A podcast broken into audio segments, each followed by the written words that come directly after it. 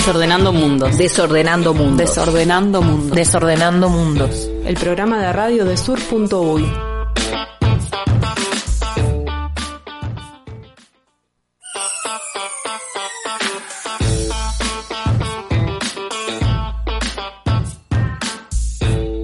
Seguimos en Desordenando Mundos y mm, vamos a hablar un ratito de este amigo eh, que falleció hace bastante tiempo, eh, Walter Benjamin, que en realidad él era, ver, nació en, en Alemania, pero era judío y vivió en el periodo, sobre todo su, su proceso intelectual más intenso en el periodo de las entreguerras y el, su- el surgimiento del nazismo. Entonces, eh, para un judío de izquierda, crítico, eh, habitar Europa en ese momento no era para nada sencillo.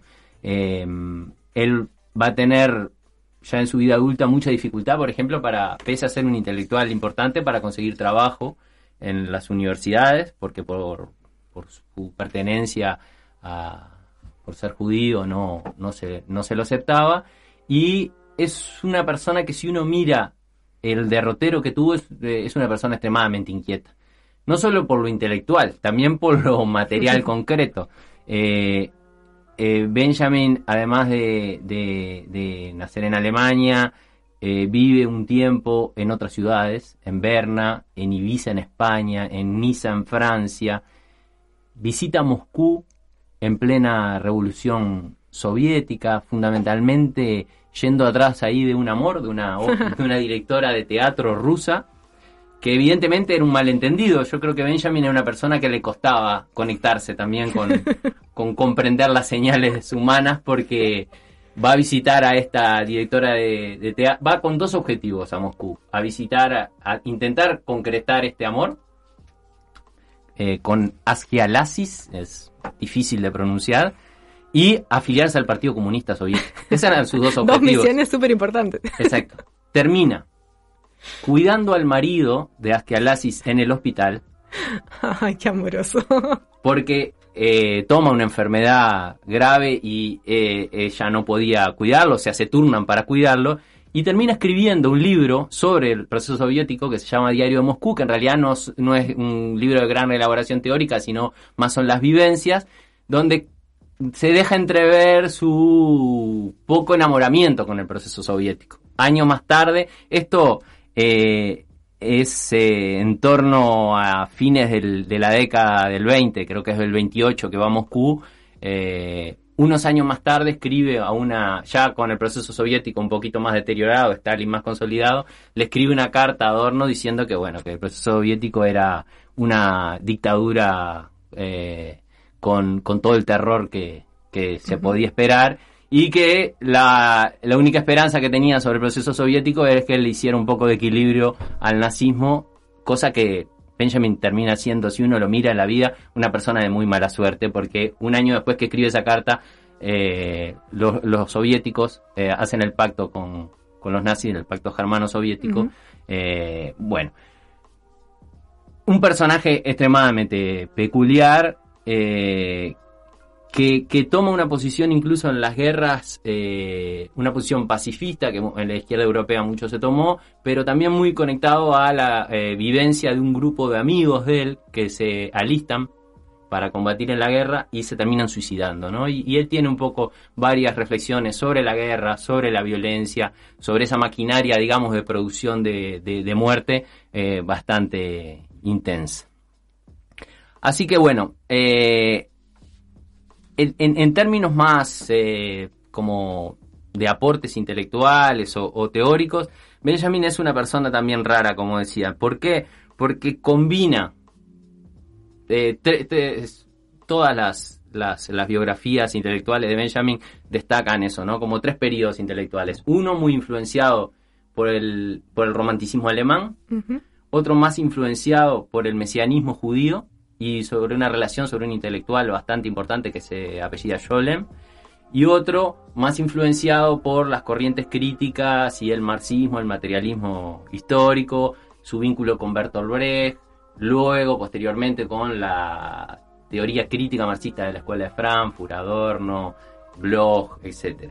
Entonces, él en ese proceso eh, termina eh, eh, como congeniando estas, estas diferentes corrientes, eh, en lo que muchas veces esperaba que, fuera como un proceso ascendente, ¿no? Sale el romanticismo, se mete en el mesianismo, sale el mesianismo, se mete en el marxismo, y en realidad él continuamente combinó. De hecho, muchas de las críticas que le hacía al marxismo tenía que ver con la el, no auto autoidentificarme autoidentificarse como lo que realmente era, como una religión utópica, decía él, ¿no?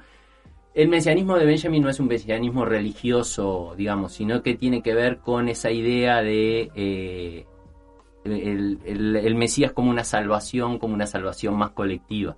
Eh, y otro elemento que lo toma, lo toma al inicio con el romanticismo, pero lo conecta y es parte fundante de toda la crítica que le hace al marxismo y a la socialdemocracia, es su crítica furibunda al progreso. ¿no? Él, eh, en ese sentido, no veía en, él veía en el progreso ruinas.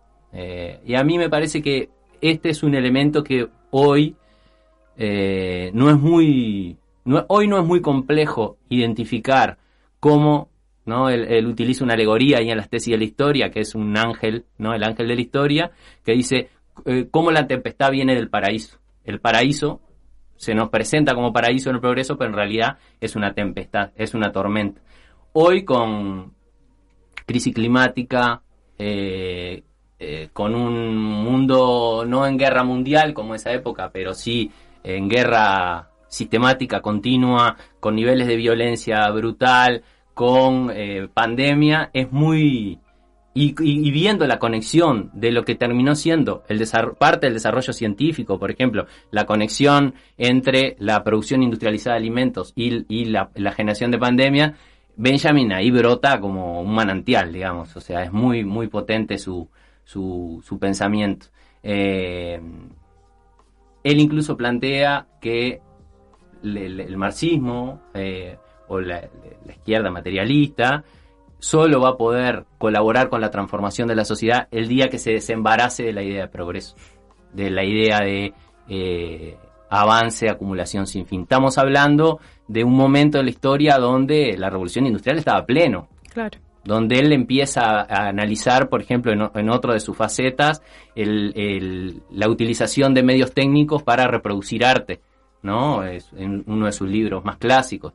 Entonces, eh, eso, eh, el, aporte de, Benjamin tiene, tiene una característica de, de, dar varios latigazos fuertes en ese sentido.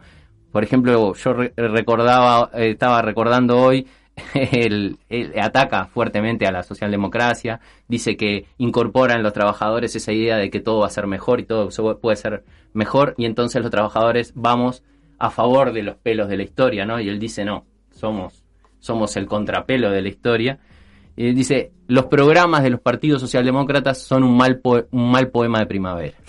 Yo cada vez que veo las propuestas en la campaña electoral me acuerdo de esa frase de Benjamin, esa idea de no mundo rosa que, que en el fondo si rascamos sabemos eh, las, las dificultades, digamos, que, que tiene eso.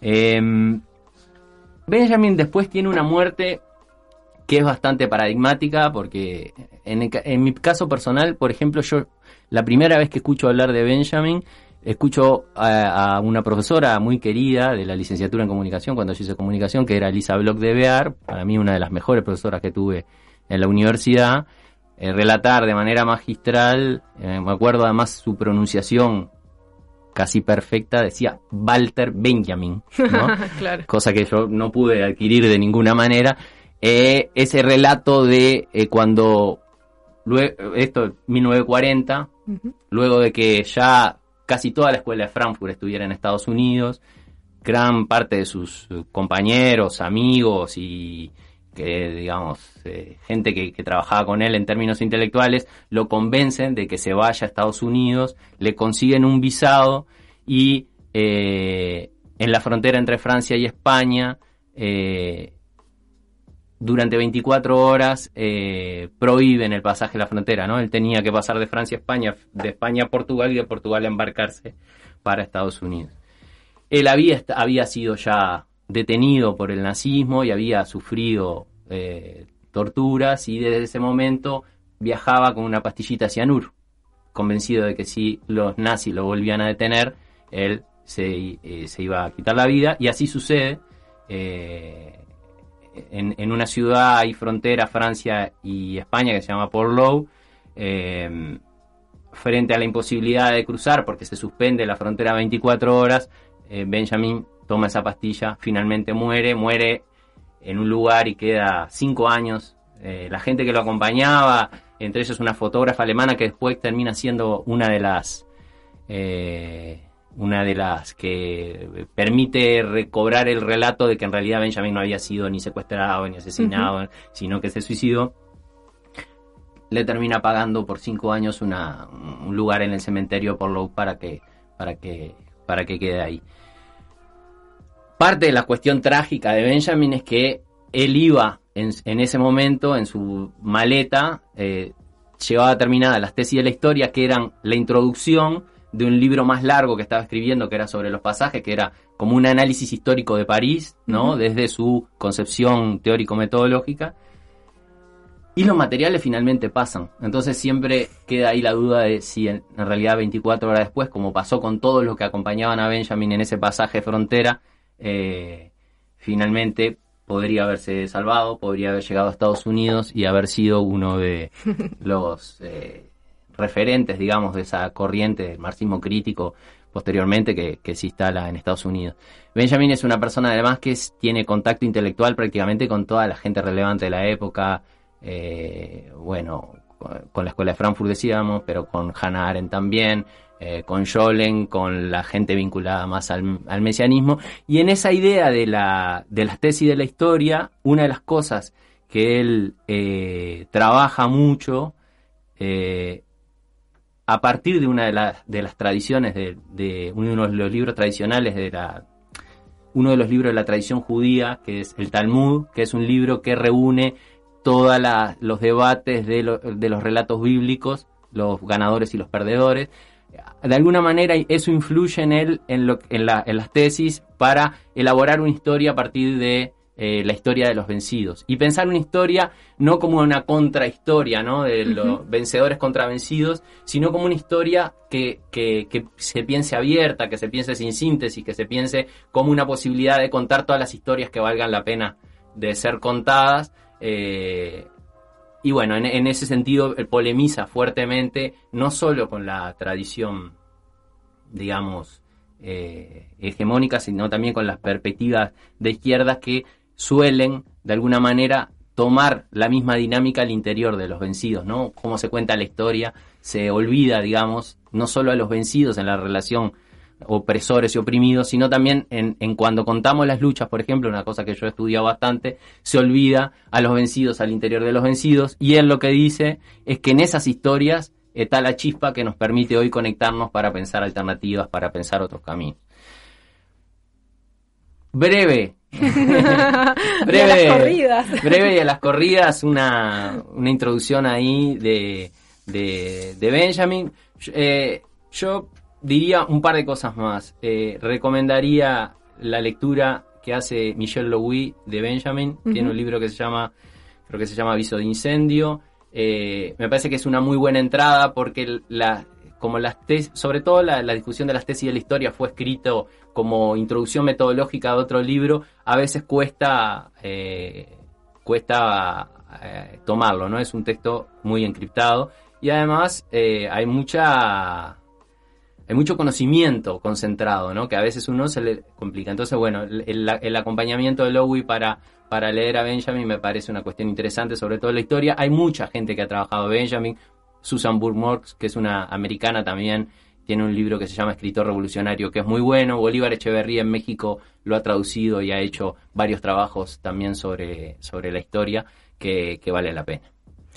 Bien, y otro, un costado capaz menos conocido de, de Benjamin es que entre las muchas cosas que hizo, ¿no? Y sus muchas áreas de interés, también se dedicó un poco al periodismo, eh, tra trabajó en un tiempo en un periódico y después en la radio. Y mm, e, en una época, en la década del 20, digamos, en Berlín, donde la radio recién arrancaba, la primera emisora en Berlín eh, es de 1923, y y entonces despertaba eh, interés, esperanza, se creía que, la radio iba a ser un instrumento para llevar el arte, la música a, todos los hogares y a todos por igual, ¿no? Como, como esta esperanza puesta en la innovación técnica. Pero Benjamin, conocedor de la historia de otras, de otros inventos, de otros descubrimientos y de otras técnicas, y con ese escepticismo en relación al progreso, tenía una mirada más crítica. Sin embargo, igual eh, emitió casi unos 100 programas de radio con unas crónicas destinadas especialmente a los jóvenes,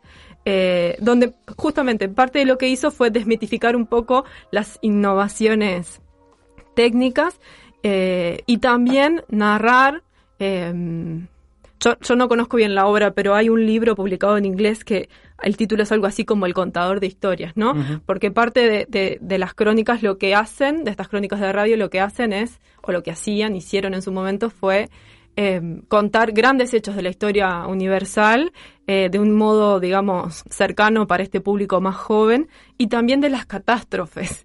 Y, y ahí eh, siempre, eh, eh, tanto en los hechos históricos como en, en las catástrofes de la humanidad, tratando de recuperar eso que vos decías de la historia de los olvidados, ¿no? De, poner en, en, su relato los, los más marginados. Entonces, bueno, eh, vamos a.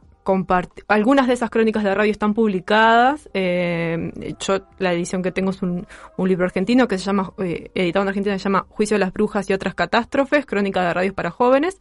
Eh, vamos a escuchar una de esas crónicas que es sobre el terremoto de Lisboa, que fue en 1755, y que está interesante porque a la vez que narra este hecho histórico, eh, también eh, comenta un poco sobre la sismología, que en ese momento era como una nueva ciencia. Entonces, como que combina esto de lo histórico con las innovaciones técnicas y, y la crítica al desarrollo científico. La escuchamos. ¿Alguna vez les ha tocado esperar en una vieja farmacia y observar cómo arma las recetas el farmacéutico? Sobre una balanza, con pesas muy pequeñas, mide gramo a gramo o por décimas de gramo todas las sustancias y polvitos que conforman la mezcla ya lista. A mí me pasa lo mismo que el farmacéutico cuando les cuento algo aquí en la radio. Mis pesas son los minutos y debo sopesar con mucha precisión cuánto pongo de esto y cuánto de aquello, para que la mezcla salga bien. Ustedes se preguntarán por qué. Si quiere hablar del terremoto de Lisboa, pues bien, empiece por donde empezó y luego siga contando lo que sucedió después. Pero si hago eso, no creo que les vaya a gustar. Se derrumba una casa tras la otra, muere una familia tras otra, el horror del fuego que se expande y el horror del agua, la oscuridad y los saqueos, los lamentos de los heridos y las quejas de quienes buscan a sus familiares. A nadie le gustaría escuchar solo esas cosas, y justamente esas son las cosas que se repiten más o menos de la misma manera en cada gran catástrofe natural. El terremoto que destruyó Lisboa el 1 de noviembre de 1755 no fue solo una desgracia como miles de otras, sino que fue particular y llamativa en muchos aspectos. De esos aspectos es que quiero hablarles. En primer lugar, fue uno de los sismos más grandes y aniquiladores de todos los tiempos. Pero no solo por eso exaltó los ánimos y mantuvo ocupado a todo el mundo en aquel siglo como pocas otras cosas. La destrucción de Lisboa fue en aquel momento como decir hoy la destrucción de Chicago o de Londres. A mediados de 1700, Portugal estaba aún en la cumbre de su inmenso poder colonial. Lisboa era una de las ciudades comerciales más grandes del mundo. Su puerto, en la desembocadura del río Tejo, estaba todo el año lleno de barcos. Lo rodeaban las enormes casas de comercio de los mercaderes ingleses, franceses y alemanes, sobre todo de Hamburgo. La ciudad contaba con 30.000 casas y mucho más de 250.000 habitantes. Cerca de un cuarto de ellos perdió la vida en ese terremoto. La corte del rey era famosa por su severidad y su brillo. Entre las muchas descripciones de la ciudad de Lisboa que aparecieron en los años previos al sismo, se pueden leer las cosas más extrañas acerca de la rígida solemnidad con que los cortesanos y sus familias se daban cita en las noches de verano con sus carrozas en la plaza principal de la ciudad, la Plaza del Rocio, donde conversaban un ratito entre ellos sin bajar de sus coches. Del rey de Portugal se tenía una imagen tan elevada que en uno de los muchos volantes que luego difundieron por toda Europa una descripción detallada de la tragedia, no se da crédito a la circunstancia de que el terremoto también hubiera afectado a una personalidad tan grande. Así como la desgracia solo aparece en su grandeza cuando ha sido superada, escribe este singular cronista, la mejor forma de darse una lamentable idea de este suceso espantoso es pensando que un gran rey pasó un día entero junto a su esposa en una carroza, abandonado por todo en el mundo y en las condiciones más miserables. Los volantes en los que se leen este tipo de cosas ocupaban en aquella época el lugar de los periódicos. El que podía buscaba relatos detallados de testigos oculares, luego los hacía imprimir y los vendía. Más adelante les leeré un tramo de, una crónica de esas, pero basada en lo que vivió un inglés asentado en Lisboa. Hay otra razón especial por la que este acontecimiento conmovió de tal modo a la gente, haciendo que circularan innumerables volantes de mano en mano, y que casi 100 años más tarde siguieran apareciendo nuevas crónicas sobre el hecho. El impacto de este terremoto fue más amplio que el de ninguno que se tuviera noticia. Se sintió por toda Europa y hasta en África. Se calcula que con sus réplicas más alejadas cubrió la increíble superficie de 2 millones y medio de kilómetros cuadrados. Los temblores más fuertes llegaron hasta la costa de Marruecos de un lado y hasta la costa de Andalucía y Francia por el otro. Las ciudades de Cádiz, Jerez y Algeciras fueron arrasadas casi en su totalidad. En Sevilla, las torres de la catedral se sacudieron como juncos en el viento, según relató un testigo. Las sacudidas más violentas se propagaron a través del mar. Desde Finlandia hasta la India holandesa se sintieron los gigantescos movimientos de agua.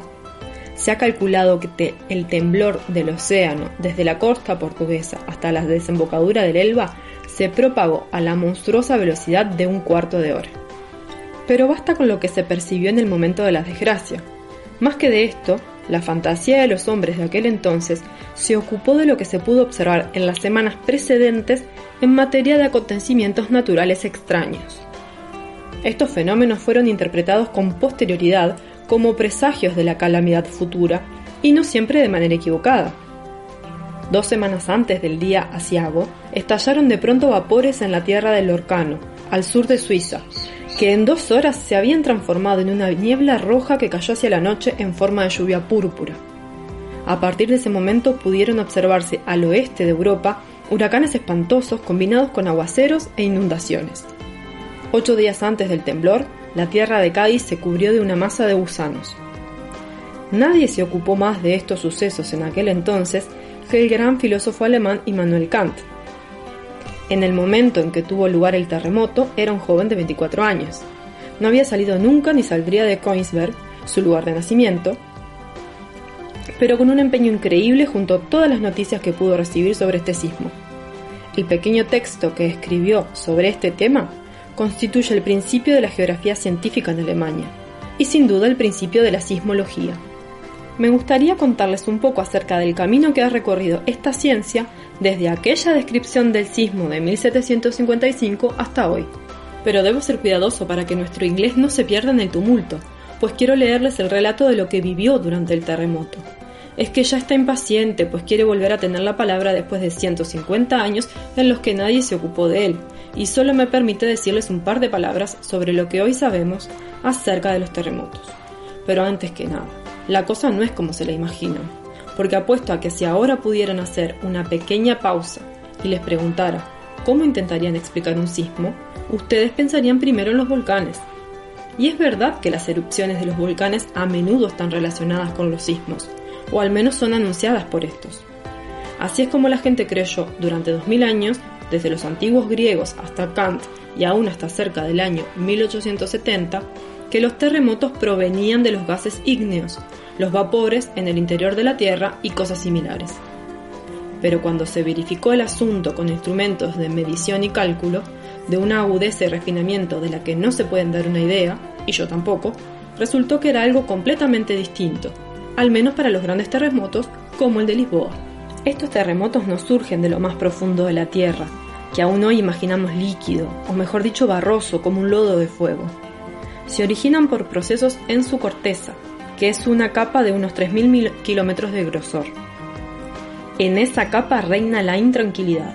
En su interior las masas se están desplazando todo el tiempo, siempre tratando de mantener el equilibrio entre sí. Se conocen algunas de las razones que perturban este equilibrio, mientras que se trabaja incansablemente para sondear otras. Lo que sabemos con seguridad es que los cambios más importantes ocurran debido al continuo enfriamiento de la Tierra, hasta que terminan rompiéndose. Tras esto, buscan un nuevo equilibrio mediante cambios de posición que nosotros sentimos como terremotos. Otras transformaciones tienen lugar por el desmoronamiento de las montañas, que se vuelven más livianas, y por los aluviones que se depositan en el fondo del mar, que se vuelve más pesado. También las tormentas que recorren la Tierra, sobre todo en otoño, sacuden la superficie del planeta. Por último, falta determinar cuáles son las fuerzas que ejerce sobre la superficie de la Tierra la atracción de los cuerpos celestes. Si esto es así, podrían decir ustedes, la superficie de la Tierra nunca va a poder calmarse de verdad y los terremotos van a seguir sucediendo de manera constante. Y tienen razón, así es. Los delicadísimos instrumentos para medir sismos que tenemos hoy nunca están del todo quietos. Es decir, que la Tierra tiembla todo el tiempo, solo que la mayor parte de las veces lo hace de tal modo que nosotros no percibimos nada. Eso empeora la situación cuando de pronto, oh cielos, ese temblor se vuelve perceptible. Oh cielos, efectivamente, el sol brillaba en todo su esplendor, escribe nuestro inglés, que al fin toma la palabra. El cielo estaba completamente despejado y claro, no se percibía la menor señal de algún fenómeno natural, cuando entre las 9 y las 10 de la mañana, estando yo sentado en mi escritorio, la mesa hizo un movimiento que me sorprendió bastante, pues no le reconocí razón alguna. Estaba aún pensando en el posible motivo cuando la casa tembló de arriba a abajo. En el interior de la tierra retumbó un trueno, como si a gran distancia se precipitara una tormenta. Ahora sí, dejé rápidamente la pluma y me puse de pie de un salto. El peligro era grande, pero quedaba la esperanza de que el asunto transcurriera sin prejuicios. El instante siguiente puso fin a esta duda.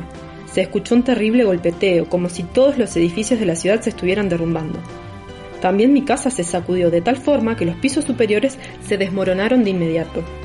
Las habitaciones en las que yo vivía tambalearon de tal modo que cayeron todos los enseres.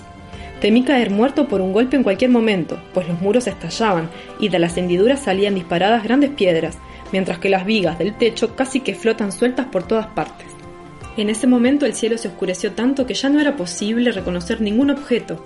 Era como una tormenta de arena en el desierto, ya sea como consecuencia del infinito polvo que producían las casas al caer, o porque la tierra había generado un cúmulo de bruma sulfurosa.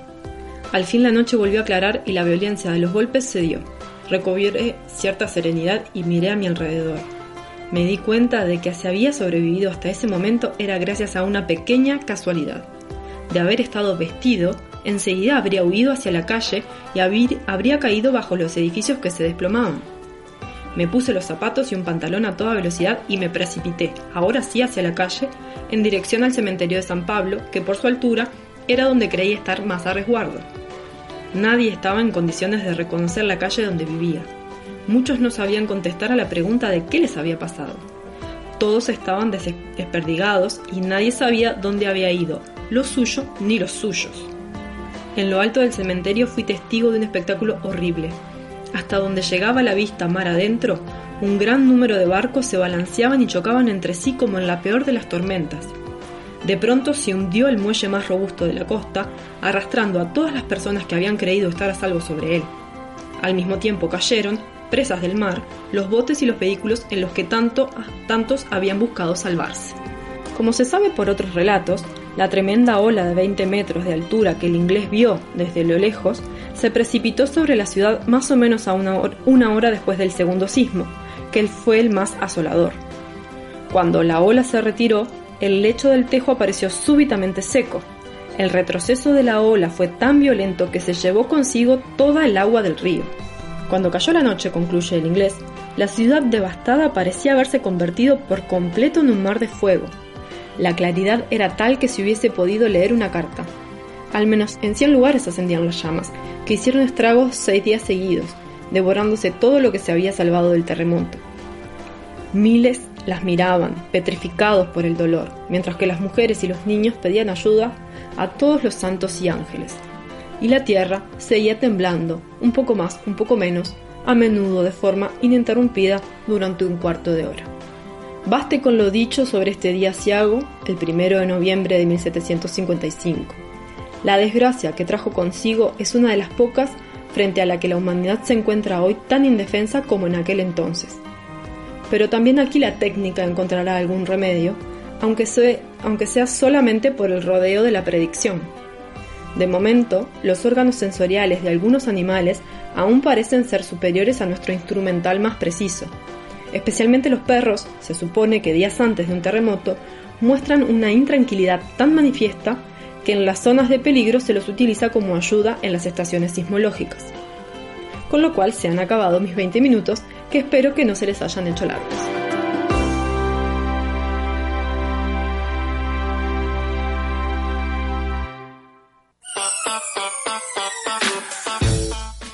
Bueno, con esta crónica de Walter Benjamin cerramos nuestro programa de hoy. Eh, les recomendamos visitar como siempre sur.uy porque ahí tienen notas interesantes para leer. ¿Y qué más? Eh, le agradecemos a Aníbal Álvarez que escribió desde La Paloma Rocha con un montón de información sobre las elecciones, eh, muy colgado con la parte inicial, con algunos detalles interesantes. Eh, no nos da el tiempo para pasarlos, pero bueno, capaz que vemos la forma de, compartirlo, si no le pedí, le damos la columna de análisis electoral. Exactamente, que es lo que nosotros no hicimos, el trabajo de Aníbal mucho más serio que el nuestro, así que... Exactamente, pero bueno, así eh, finalizamos. Una recomendación más, además de leer sur.uy, en el canal de YouTube de Sur pueden ver el taller que hizo la semana pasada, organizó la Comisión Nacional de Defensa del Agua de la Vida, que es uno por mes, en un ciclo de formación sobre el agua, que desde Sur estamos acompañando, transmitiendo. Eso se transmite en vivo, pero quedan los videos, así que si se perdieron el taller del jueves pasado, igual lo pueden ver en el canal de YouTube de Sur. Sobre los derechos al agua, dos abogados, el Instituto Nacional de Derechos Humanos, ahí pasando un poco sus, sus miradas. Bueno, muy bien, nos vemos entonces el miércoles que viene.